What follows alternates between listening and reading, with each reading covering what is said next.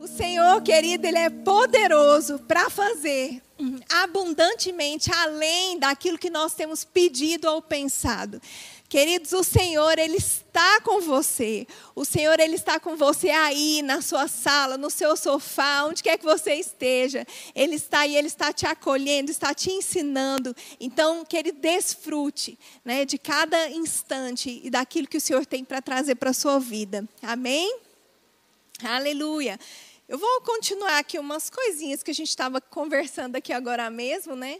E a gente estava contando da nossa casa e nós falamos do, falamos do Pedro, né? Falamos da Amanda e é, dos nossos filhos, mas nós não falamos do nosso cachorro, né? O resgate, né? Eu não posso deixar de falar. A pastora Abraão fez o comentário ali sobre o nosso cachorrinho, né? Com a cachorrinha dele e ele já tem quantos anos, amor? quatro, an quatro anos, né? O resgate. O resgate é um poodle bem fofinho, bem lindinho. E eu vou confessar assim que no início eu não queria cachorro não. Não sei quem tem cachorro aí, né? Se você gosta de cachorro. E eu não queria não no início, mas Renato me convenceu que seria bom para as crianças e realmente foi muito bom para as crianças. E agora, recentemente, né, pastor Abraão, ele comentou, né, que a cachorrinha dele estava é, no cio para a gente fazer um casamento aí. Então, fomos fazer o casamento, ficamos uma semana né, celebrando esse casamento. E o resgate foi passar uma noite na casa do pastor Abraão. E eu falei com a Ianesca, né, que é a esposa do pastor Abraão, falei, Ianesca, você tem certeza, Ianesca, que você quer né, que o resgate vá para sua casa? Porque na noite anterior, a cachorrinha deles tinha, é, obrigada, que a cachorrinha deles tinha passado a noite lá em casa e eu, assim, a gente dormiu bem pouco, né, com, eles, com os cachorrinhos. Tem certeza? Eu falei, Ana, escolhe, sabe o que, que, vai, que acontece? O resgate, ele é macho. Aí, macho, marca território, né, gente? Então, ele vai numa casa que ele nunca foi. O que, que ele ia fazer? Marcar território, né? E foi isso que ele fez. E a Nesca disse que quando acordou, estava o apartamento dela todo cheio de xixi, gente. Pelo amor de Deus, né? Resgatou xixi no corredor, na cozinha. Ela falou que teve que lavar tudo. Misericórdia, né? Agora você sabe que esse comportamento instintivo né, dos cachorros, de marcar território, você já parou para pensar que o ser humano também tem alguns comportamentos de marcar território? Você já parou para pensar nisso? Tem coisa assim, vamos pensar. Quando você vai, se você vai fazer uma viagem para um outro país, quando você chega naquele novo país, tem regras desde o aeroporto que você precisa cumprir.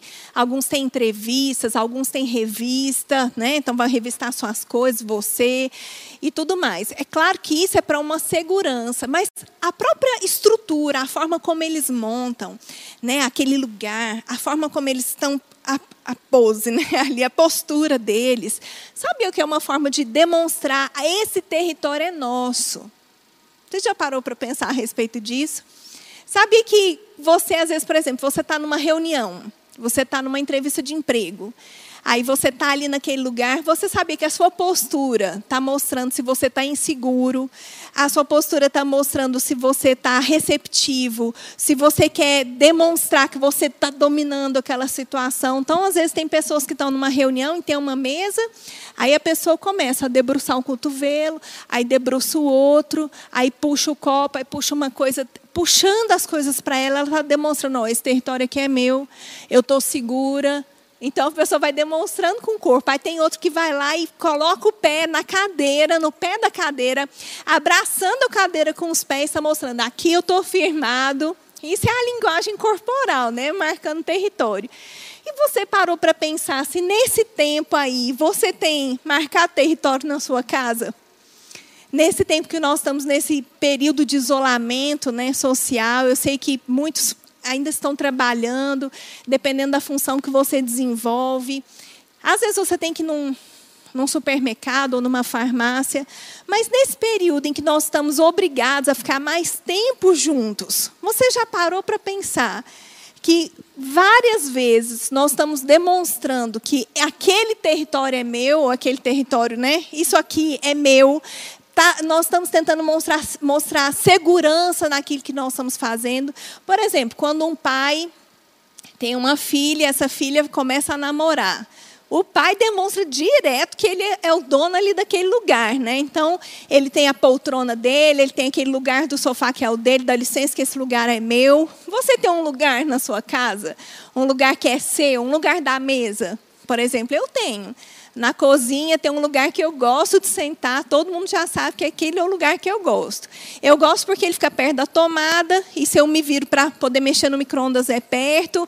Então, se eu quero assar um pãozinho na sanduicheira, então ali é o meu território, a cozinha, né?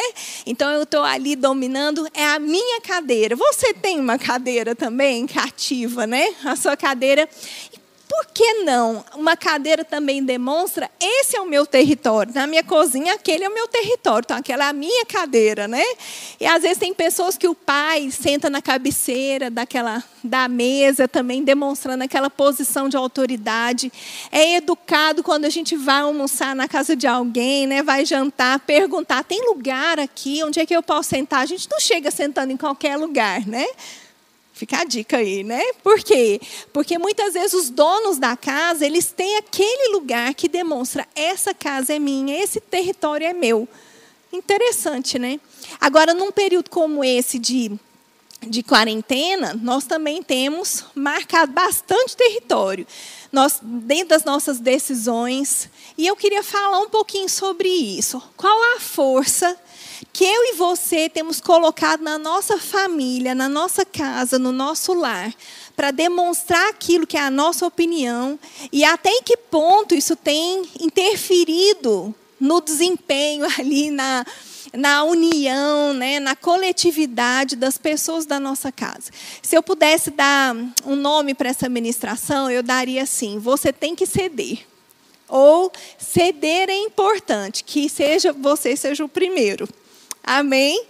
Porque na família, queridos, nós precisamos entender que existe um momento em que nós precisamos ceder pelo bem do outro. E eu quero falar um pouco sobre essa, essa caminhada da família. Porque eu vejo assim. Eu vejo que, por exemplo, vamos falar sobre casamento. Você que é solteiro, fica muito atento. Outro dia eu fiz uma live e o pessoal era sobre família, a gente estava falando sobre casamento e uma pergunta lá de uma pessoa que estava interagindo. Ela falou: E para os solteiros, qual conselho você daria? O meu conselho para você solteiro é que se você quer casar, você precisa praticar quem você vai ser no casamento já como solteiro. Então você precisa colaborar com o ambiente familiar, você precisa saber se submeter às autoridades, você precisa que são seus pais, né? Você precisa trazer um equilíbrio para dentro da sua casa. Por isso que é tão importante ouvir ensinamento sobre família. Porque quanto mais cheio você tiver da palavra em relação a isso, melhor você vai ser no seu casamento. Amém? Então vamos lá. Eu vejo o casamento assim. Eu vejo que o casamento, quando nós decidimos nos casar, é como se nós pegássemos uma estrada. Então, eu e o Renato, nós vamos fazer 17 anos de casados. E nós, quando escolhemos nos casar, a gente pegou na mão do outro e vamos em direção àquele caminho. Mas algumas coisas acontecem na nossa vida, algumas coisas se levantam, algumas dificuldades, desentendimentos é, alguma coisa que acontece que o outro não concorda, problemas que podem surgir. Renato falou agora mesmo sobre problemas financeiros. Alguns problemas podem surgir na família, naquele casamento. E aquele problema, querida, é como se fosse. Você já pegou uma estrada que tem muito buraco? Né? Ou quebra-mola surpresa? Então imagina você estar tá ali numa estrada, naquela velocidade, e de repente tem um grande buraco e você decide se desviar daquele buraco. Só que bem na frente daquele buraco, a estrada ela tem uma bifurcação.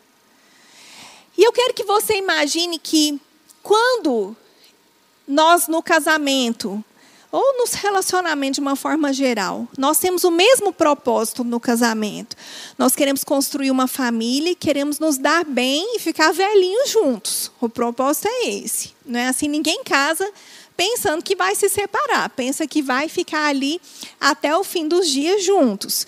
Então, aquele casal está ali, naquela estrada, e vem um problema, vem uma crise, pode ser externa ou interna, vem algum conflito. Quando chega aquilo, cada pessoa enxerga aquela estrada de uma forma diferente, a saída para aquele problema. E tem pessoas, queridos, que naquele momento vai fazer uma escolha: pegar a bifurcação. E mesmo que os dois continuem caminhando no mesmo sentido, para o mesmo lugar, a perspectiva da estrada mudou. Quando isso acontece, nós precisamos, primeiro, entender que cada problema que nós vivenciamos, isso traz para o outro uma pode trazer para o outro uma nova visão sobre aquele casamento. E nós precisamos nos readaptar àquilo. E o mais importante é trazer aquele que pegou a bifurcação, trazer ele de volta para a estrada. E, queridos, nos casamentos, no relacionamento com os pais, entre pais e filhos, nós precisamos tomar muito cuidado em relação a isso, porque tem pessoas que sentem as coisas de uma forma muito profunda. Tem pessoas que ficam, tudo que vai fazendo, vai machucando, machucando e vai fazendo aquele calinho. Sabe quando você usa um sapato apertado e aquilo vai machucando, machucando? Quando você vê aquilo faz um calo, e depois tem pessoas que fazem tanto calo, por exemplo, bailarina, faz tanto calo no pé que o pé dela deforma todinho, não é mais aquele jeito, ele fica todo deformado. Tem pessoas que sentem tanto as situações que elas ficam sempre cheias de calinho, vai calejando, calejando, e ela começa a, a, a ficar diferente nas reações no casamento. Então, tem pessoas que elas começam a ficar calejadas, tem outras que criam muros. Muros mesmo, elas vão construindo aqueles muros para se proteger. Então, muitas vezes é de, como defesa, outras vezes é, é para ataque. E tem pessoas que constroem muros nos relacionamentos justamente para não entrar em contato consigo mesmo, porque viveu tantas coisas lá atrás, às vezes é, o exemplo que teve em casa dos pais não foi legal, ou viveu algum problema na adolescência, e aquilo que está vivendo está como se estivesse colocando mais tijolos ali para montar, estruturar aquele muro. Você conhece pessoas assim que elas têm colocado tantos tijolos ali, formado um muro tão resistente que você parece que ela está naquela família, mas na verdade ela está guardada de todos ali. E isso é tão ruim para aquela pessoa porque ela é mais irritada, ela se irrita com mais facilidade, ou ela é uma pessoa vingativa, ela aproveita aqueles momentos para poder descontar algo. E você sabia que a Bíblia fala a esse respeito? E eu queria que você abrisse a sua Bíblia em Gálatas, no capítulo 5. Esse texto é um texto bem conhecido, que ele fala a respeito das obras da carne e do fruto do Espírito. E eu queria te convidar a ler a partir do versículo 20. Ele está falando aqui sobre as obras da carne, ou seja, aquilo que a carne quer produzir, certo? Versículo 20 fala: idolatria, feitiçarias, inimizades, porfias, ciúmes, iras, discórdias, dissensões, facções. E aqui tem outra lista. Olha que interessante. Querido, você que tem é, buscado a Bíblia como o manual da sua vida, você que tem entendido que o Senhor tem algo para você, você que tem entendido que a palavra ela é poderosa para na medida em que você vai aumentando seu conhecimento a respeito da palavra, a sua mente vai ser renovada, ou seja, os seus pensamentos vão ser mudados. Agora, até que ponto eu e você estamos permitindo que a palavra nos ajude nesse sentido? Porque, queridos, essa, essa pandemia, né, essa, esse tempo que a gente está vivendo, faz com que algumas pessoas aflorem alguns sentimentos. Então tem pessoas que começam a aflorar aquilo dentro dela. E ela, às vezes, a gente não tinha percebido como aquilo era forte, mas como a gente está convivendo mais tempo, aquilo fica mais visível. Talvez aquele muro, para a gente, a gente passava e nem prestava atenção, mas agora a gente olha a gente vê claramente. Tem algum problema ali naquele lugar. Tem algum machucado que criou ali um calo. E, e, o que fazer em relação a isso? O que é? Quais são as reações que essa pessoa pode ter? Então, eu falei para vocês, então, olha, aqui o texto ele fala sobre inimizades que são o quê? Ofensas. Então, pessoas que ficam com facilidade de ofender uns aos outros, ficam punindo, por exemplo, ah, não me ajudou aqui não? Tá bom, eu sei que ele gosta de um café nessa hora do dia, né, de tardezinha assim, eu sei que ele gosta, não vou fazer. Também não vou fazer. Então, não, não tem aquela espontaneidade para favorecer um ao outro. Né? Ah, eu sei que gosta de que a casa fique desse jeito. Então, ah, vou arrumar a cama, vou arrumar de qualquer jeito. Né? Eu sei que tem aquele dia, o dia do lixo. Ah, oh, esqueci de pôr o lixo para fora. Oh, desculpa. Né? Então, as, as inimizades, ofensas, ficar ferindo, punindo, ciúmes, Sabia, queridos, olha, isso é uma coisa séria. Sabia que tem pessoas, casais, que têm inveja um do outro? Isso é tão sério. Eu vejo assim que algo que, é, que eu e Renato nós vivemos que é muito bom no nosso casamento é que nós torcemos muito um pelo outro, pelas conquistas um do outro.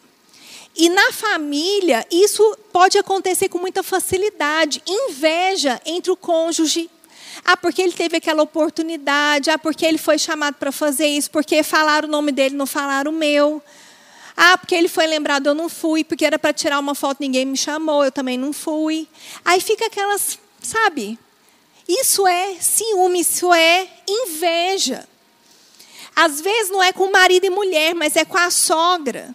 Às vezes é com a nora, com a cunhada. Então, tem aquele relacionamento que não, é, não favorece um ao outro. E quando acontece uma coisa boa com aquela pessoa, fica aquela, aquela coisa, aquele sentimento ruim. Porfia. Porfia é o que, gente? Disputa. Então, disputa um, é como um cabo de guerra. E tem cabos de guerra que às vezes a gente não não está dando nome para aquilo, mas a gente todo o tempo está medindo força. E como é que a gente mede força na família? Vamos ver quem tem razão? Vamos ver quem vai ser a última pessoa a dar a palavra? Vamos ver o que é que ele vai dizer agora? Então fala uma coisa, aí retruca, e fala e volta, aquele bate e volta. Né? Então, aí, pronto, aí os casais, né? Quando chegar a noite, aí um corre para dormir primeiro. Você sabe o que eu estou dizendo, né? Por quê? Tudo isso medindo força. Vamos ver, vamos ver aqui quem vai ganhar. Isso pode ficar tá mais aflorado em algumas famílias. E ira, eu fico pensando, quantas pessoas têm se alimentado desses tipos de pensamento e desenvolvido comportamentos há até anos? E num tempo como esse, por causa da. Porque a gente precisa entender assim: quando o ser humano está vivendo um, um momento de risco, ele tem também atitudes diferenciadas. Qual é o, o, é, o, risco que nós estamos vivendo? Nessa questão da pandemia, se você ficar ligado no jornal aí, você vai se sentir ameaçado. Ameaçado por um vírus. Você vai diminuir a sua fé, medo vai chegar na sua casa. Então, é um tempo em que as pessoas têm se sentido ameaçadas. E, consequentemente, elas acabam tendo algumas reações diferentes do que elas geralmente teriam. Isso é bem fácil você pensar no exemplo de um cachorro bravo. Vamos supor, você está andando aí numa rua e vê um cachorro bem bravo para cima de você. Misericórdia, né? Pensa aí, como é que seria a sua reação? Se já aconteceu com você, como é que você reagiu? Conta aí pra gente, né? Como é que você reagiu nessa situação? Porque tem pessoas que congelam diante de uma situação de perigo, fica paralisado. E tem pessoas que elas ficam agitadas, vem aquela adrenalina e corre, pula um muro e não sabe nem como é que pulou. Como é que foi aquilo? Nem sei. Então, diante de uma situação de perigo ou de risco, cada um vai reagir de uma forma diferente. E por que não esse tipo de comportamento, essas obras da carne, também não, não, não podem ficar mais afloradas num período como esse? Porque se a pessoa está se sentindo ameaçada, alguns comportamentos podem ficar mais acesos. Então tem gente que em casa pode estar tão passivo que você fala, ei, acorda meu filho, o que está acontecendo? E tem outros que é a mania da limpeza, né? Agora limpa tudo, tudo é faxina, toda hora está fazendo uma coisa, as reações. Agora, Rick Renner, ele fala uma coisa muito legal. Ele fala assim, a carne, ela prefere aumentar as proporções dos problemas e causar estragos a deixar outra pessoa fazer as coisas à sua maneira. Olha que coisa séria. A carne, ela prefere aumentar a proporção. Quer dizer que, num tempo como esse, pode ser que você, ou alguém que você conheça, pode ser que nós, né? Num momento como esse, pode ser que nós aumentemos a gravidade de algumas coisas. Ah, não fez isso não? Ah, vou deixar. Né? Então, vou salgar a sua comida a partir de agora. Pimenta. Né? Então, tem, a carne ela quer o quê? Agravar os problemas. E ele fala assim: se você desligar a carne e andar no espírito, não demorará para que a hostilidade e a animosidade sejam substituídos por amor, alegria, paz e longanimidade. Eu queria que você aí na sua casa, aí onde você está, eu queria que você fizesse uma confissão comigo. Vamos fazer? Vamos lá. Faz aí com força, com fé, né? Diga assim: Eu sou o que a Bíblia diz que eu sou. Diga: Eu posso o que a Bíblia diz que eu posso. Eu vou fazer tudo aquilo que a Bíblia diz que eu posso fazer. Você sabia que quando nós confessamos isso, eu estou com saudade de confessar isso no culto. Levanta sua Bíblia, Renato gosta muito de fazer isso. Levanta sua Bíblia, sacode ela aí. Né? Tem pessoas que falam, deixa o diabo nervoso e diga, eu sou o que a Bíblia diz que eu sou. Eu estou com saudade de fazer aqui no culto, mas sabia que você e eu podemos fazer na nossa casa? Você sabia que esse tipo de sentimento que pode estar nos dominando por causa da pressão, por causa de coisas que notícias ruins que nós temos ouvido, ameaça que os nossos familiares possam estar vivendo por causa das, dessa doença? Você sabia que isso pode enfraquecer sim a nossa fé, mas essa confissão, querido, eu sou o que a Bíblia diz que eu sou, eu posso o que a Bíblia, Bíblia diz que eu posso, não é só para a fé, é para comprar coisa. Não é só para a fé para prosperar, não. Ela é fé para a gente andar no fruto do Espírito. Porque, queridos, as obras da carne, a nossa carne, o que ela quer é nos enfraquecer mesmo espiritualmente. A carne quer fazer vontade dela e ponto final. Mas nós precisamos entender que, na medida em que eu ando no Espírito, na medida em que eu deixo esses sentimentos, esses pensamentos de lado, a, o meu espírito vai sobressair nessa questão. E eu vou começar a andar de forma diferente, eu vou pensar de forma diferente. E sabe, esse livro que está sendo sorteado agora, né, O Teste do Amor, ele é um livro maravilhoso. Se eu fosse você, fazia logo o que foi pedido, porque você precisa ler esse livro. Eu tenho falado desse livro para onde quer que eu passe. E tem também um livro maravilhoso do irmão Reagan que chama O Amor Nunca Falha. Ele, ele tem outros também de amor, mas esse é um fininho que você não vai ter problema para ler, querido. Eu vou te dizer, o fruto do Espírito, ele é o resultado do novo nascimento. Quando nós aceitamos Jesus como nosso Senhor e Salvador, abrimos o nosso coração para que Deus, Jesus possa entrar, né, e possamos mudar a nossa vida, quando nós reconhecemos que Jesus morreu naquela cruz, algo acontece em nós, o novo nascimento. E o resultado do novo nascimento é o fruto do Espírito. A Bíblia diz que o amor de Deus foi derramado em nosso coração.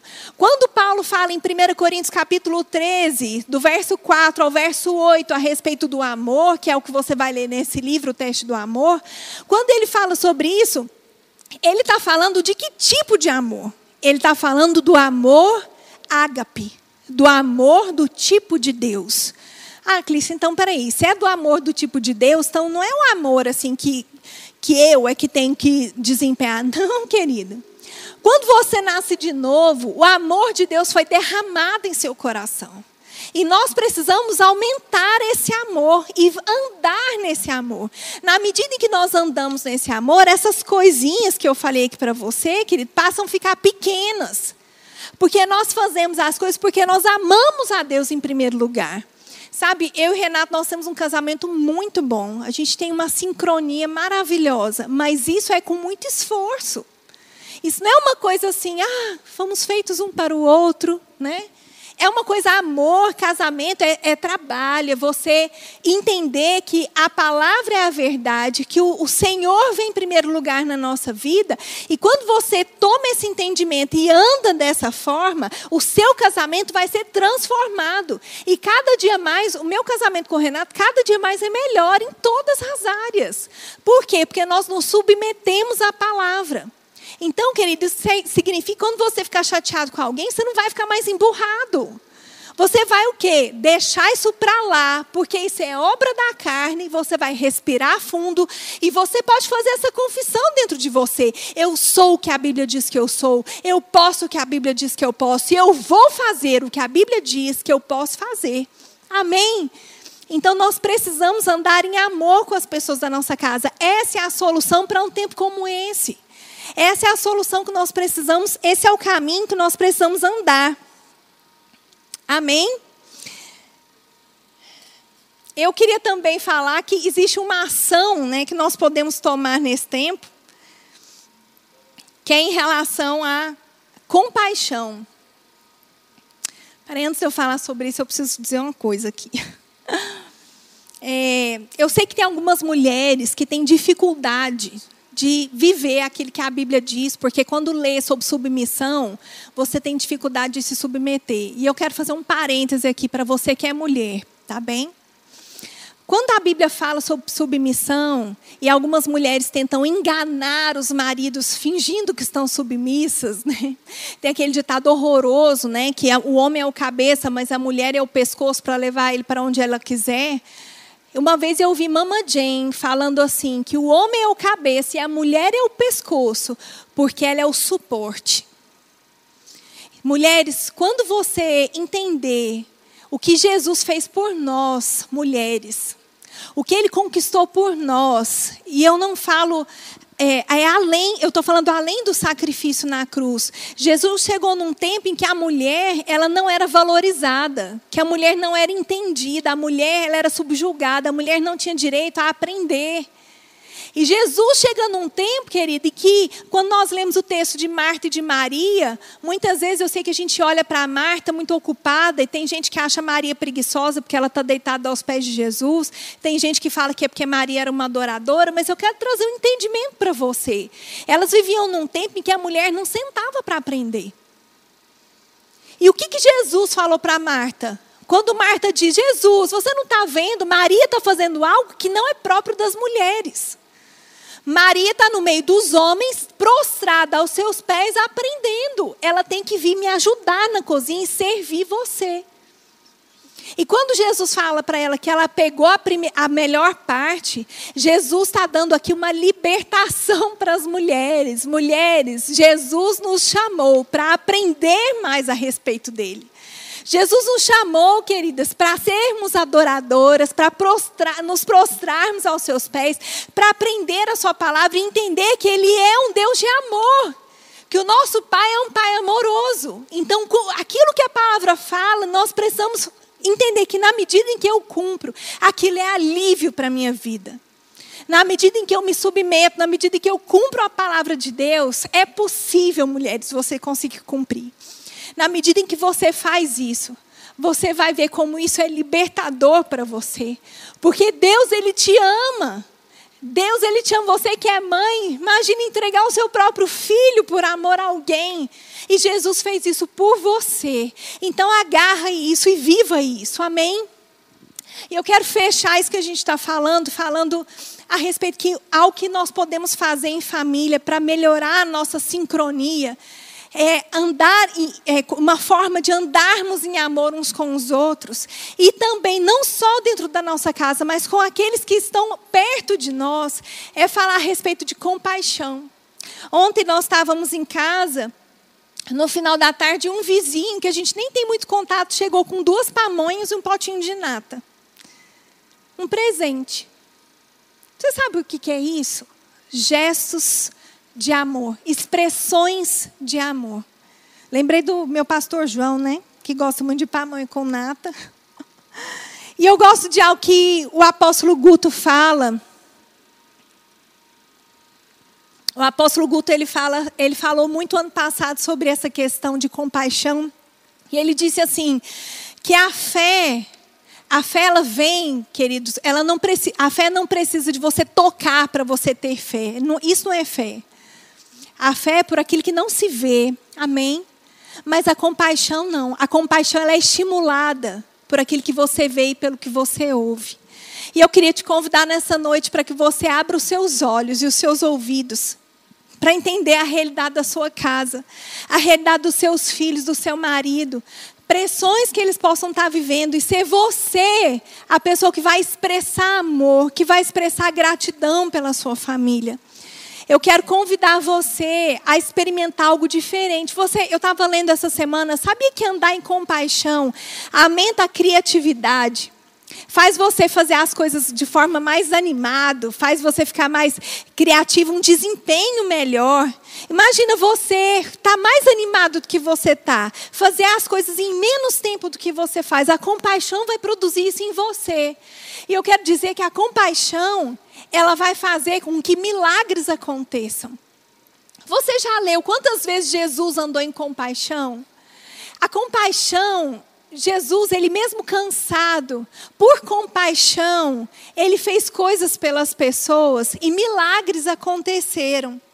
Eu gosto de pensar que Jesus, aquilo que ele fez, é, aquilo que ele fez pelas pessoas, é como se a compaixão superasse o cansaço que ele sentia. Você já leu aqueles textos em que Jesus multiplicou os pães, em que Jesus ressuscitou o filho da viúva, você já observou que ele estava, por exemplo, quando ele multiplicou os pães, ele tinha pregado o dia todo, ele tinha andado muito, ele pegou um barco para tentar desviar do povo, falou, vamos descansar um pouquinho com os discípulos. Mas o povo, vendo que ele tinha pego aquele barco, eles foram até onde ele estava, não adiantou nada. Quando ele chegou do outro lado, já estava o povo lá, aquela multidão. E Jesus teve compaixão deles, porque eles seguiram Jesus o dia todo.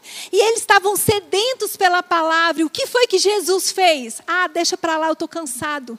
Deixa para lá, é problema demais. Deixa para lá, eu estou com risco de perder o meu emprego. Deixa para lá, é, é muito coronavírus, é muita notícia ruim. Eu não vou ficar. Não! O que Jesus fez pelas pessoas? Jesus fez o milagre da multiplicação dos pães. E eu quero dizer para você que a compaixão que nós podemos gerar uns pelos outros, por aqueles que estão longe, que a gente não pode abraçar nesse momento. Quantas pessoas eu queria abraçar nesse momento? Passou o dia das mães, aniversário, e a gente não está junto. Velório. Você já parou para pensar, queridos, quantas pessoas têm enterrado a sua família e não está tendo velório, não pode ter velório. Você já pensou nessas pessoas? Você já pensou que naquele tempo ela pode estar fragilizada por aquele motivo? O que eu e você podemos fazer, queridos? Porque, querido, no momento em que alguém está fragilizado, eu posso ser a pessoa que vai estender a mão, eu posso ser aquela pessoa que você é a resposta de oração. O que você quer ser pelas pessoas? O que você quer ser pelo seu marido, pela sua esposa, pelos seus filhos? Você quer ser aquela mão que pesa mais forte, mesmo sabendo que já, eles já estão vivendo um tempo, eu falei das crianças, eles já estão vivendo, eles queriam estar na escola, eles queriam estar com os amigos, eles queriam ter os amigos no aniversário deles, mas mas não pode ter festa. Aí você pode pensar, ah, Clis, mas é pequeno, vai passar. Sim, mas tem significado para as pessoas. Não julga as pessoas porque ela queria uma festa de aniversário, uma festa de casamento, não. Se aquilo tem significado para ela, é dela. O que eu e você podemos fazer? Nós podemos ser alívio. Você entende? Nós somos chamados para ser alívio para as pessoas, nós somos chamados para ser a resposta. Nós somos resposta de oração para as pessoas. Nós não somos a mão que pesa, nós não somos aquelas pessoas que vão chegar para os outros e falar assim: seja super espiritual. Não, querido, se aquela pessoa está enfraquecida, você age em amor, querido. Porque o amor ele constrange, porque o amor de Deus, querido, o amor de Deus ele afasta todo medo. Vamos ser o amor de Deus na vida das pessoas. Não vamos ser o julgamento, não vamos dizer, cadê a palavra que está dentro de você? Não! Nós somos os portadores da palavra. Se ele está enfraquecido naquele tempo, eu sou a resposta, eu sou a palavra. Não para trazer cobrança e dizer para ele assim: cadê a palavra que está dentro de você? Vai orar em línguas? Não! Não é tempo como esse, não. É tempo de mandar mensagem. Você é forte, você é poderoso no Senhor, conta comigo. É tempo de você mandar mensagem: olha, não está podendo sair de casa, não. Eu estou indo no supermercado. Você quer alguma coisa? É tempo de você fazer um bolo, embalar bem direitinho, deixar na porta do seu vizinho uma pamonha. Nós somos a resposta de Deus. Nós não somos a mão dura que pesa. Nós somos a resposta do amor, queridos. Nós somos a manifestação do amor na vida das pessoas. Eu disse para você no início, se eu pudesse dar um nome para essa ministração, seria: nós precisamos ceder. Eu não posso ceder à minha emoção. Eu não posso ceder ao meu sentimento, à inveja, à ira. Não! É eu colocar isso no lugar e de eu ler e aprender o que a Bíblia fala sobre o amor e eu ser o amor. É hora de cedermos em amor e não aos nossos próprios sentimentos.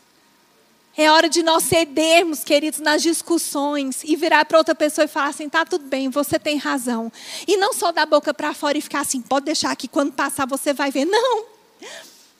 Esse é o tempo de sermos a resposta. E eu quero orar por você nessa noite, querido.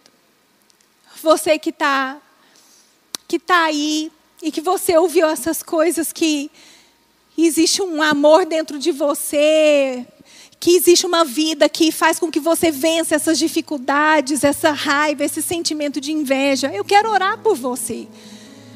A primeira coisa que nós precisamos entender é que tudo, tudo se torna possível a partir do momento que nós vamos nascer de novo. E eu quero te convidar, caso você está assistindo ao vivo esse vídeo, e você nunca orou confessando Jesus como seu Senhor e Salvador. Talvez você nunca tenha feito isso. Talvez hoje você está ouvindo e falando: Poxa, eu queria essa ajuda, eu queria receber essa ajuda. Querido, a primeira ajuda que você vai receber é quando você confessar Jesus como seu Senhor e Salvador. O amor de Deus vai ser derramado no seu coração. E o amor de Deus vai te ajudar, porque Ele vai, Ele vai espantar todo esse medo que você tem sentido, Ele vai te fortalecer para que você possa andar. Pegando esses sentimentos que são errados e colocando eles fora da sua vida, colocando a sua carne no lugar e andando na vida que Deus tem para você. Então eu queria que você que está aí assistindo, eu queria que você confessasse comigo, repetisse essa oração. E pode parecer muito simples, mas isso vai fazer toda a diferença na sua vida.